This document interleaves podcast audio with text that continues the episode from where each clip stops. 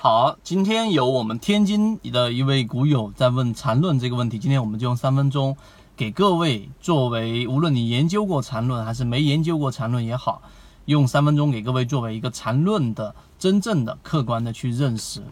好，首先对于缠论来说，市场当中有不同的派别，也推崇的人他就会特别特别的推崇，认为缠论无所不能，认为禅中说禅禅师虽然说已经仙逝了，但是实际上。它的理论是我们 A 股市场里面绝对的顶级的精华，只是我们没有研究透，它是易筋经，对不对？而如果说不推崇的啊，极力反对缠论的人，就会认为缠论毫无价值，装神弄鬼，一大堆的东西，反正我是没看懂，所以非常排斥，或者说直接把缠论归类为我们说外力邪说这一类里面。但其实这两种都没有必要。我们先说为什么缠论会这么的火。主要是源自于它对于市场的一个重点啊，六幺二四二零零七年这一波熊市开端的一个预测，市场的顶点的一个预测。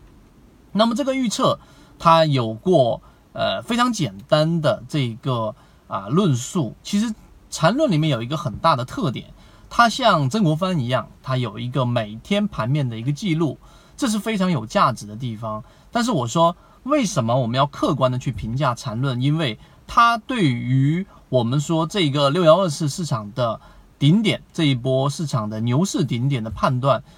它是用一个月线级别的 K 线顶分型，然后用了一个中枢来进行判断得出的结论。但是我想告诉给大家的是，其实禅中说禅的禅师禅论的创造者，他有很强的市场的。我们说的这一种消息面的认识和经济学的认识，它在数学上也有非常大的一个造诣。我想说这一个点来告诉给大家，它判断出市场顶点的这一个第一窗口，是因为它除了我们所说的缠论技术分析以外，还有一个就是它对于市场里面的。一个大的宏观信息的一个判断，从他很多篇文章你都可以看得出来。时间关系，我在这地方不去罗列了，所以大可不必把他奉为我们所说的神一样的级别人物。第二个客观的认识，缠论的精华，除了我们刚才所说的啊这一些宏观上的一个理解和它。精神层次的概念层次的理解以外，我认为最大的是在于细节。今天我就简单说，举个例子，像它的一个分型的判断，其实分型里面，当一根 K 线中间包含着一些啊这种小阴小阳、小阴小阳，而所谓的包含是它的顶底已经包含在这根大阳线或者大阴线之内的时候，基本上在缠论的分型当中就已经把它包含在里面。所以这一个包含关系呢，实际上就是告诉给大家，在一根大的长阳，举个例子，一个涨停板的过程当中，就代表多空当中多方的力量已经非常强劲，而收盘价在技术分析当中又是一个非常重要的关键。当一根小阴小阳、小阴小阳包含于这根阳线当中的时候，实际上它里面的多空争斗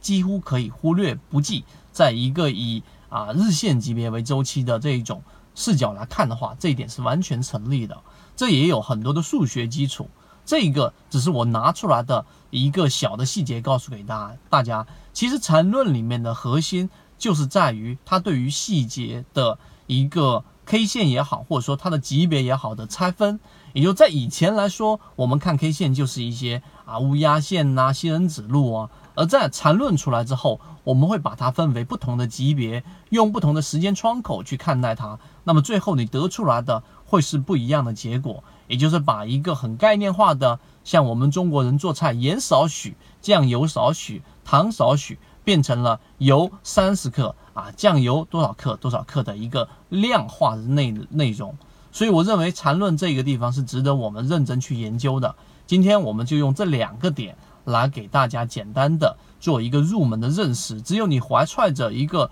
正确的心态，既不把它奉为神，也不会把它的有价值的内容剔除在我们的视野范围之外，那么这一种认识才是正确的。希望今天我们的内容对你来说有所帮助，也希望对我们圈子里面天津圈子里面的这位股友有所帮助。好，今天我们讲那么多，希望对各位有所帮助。各位再见。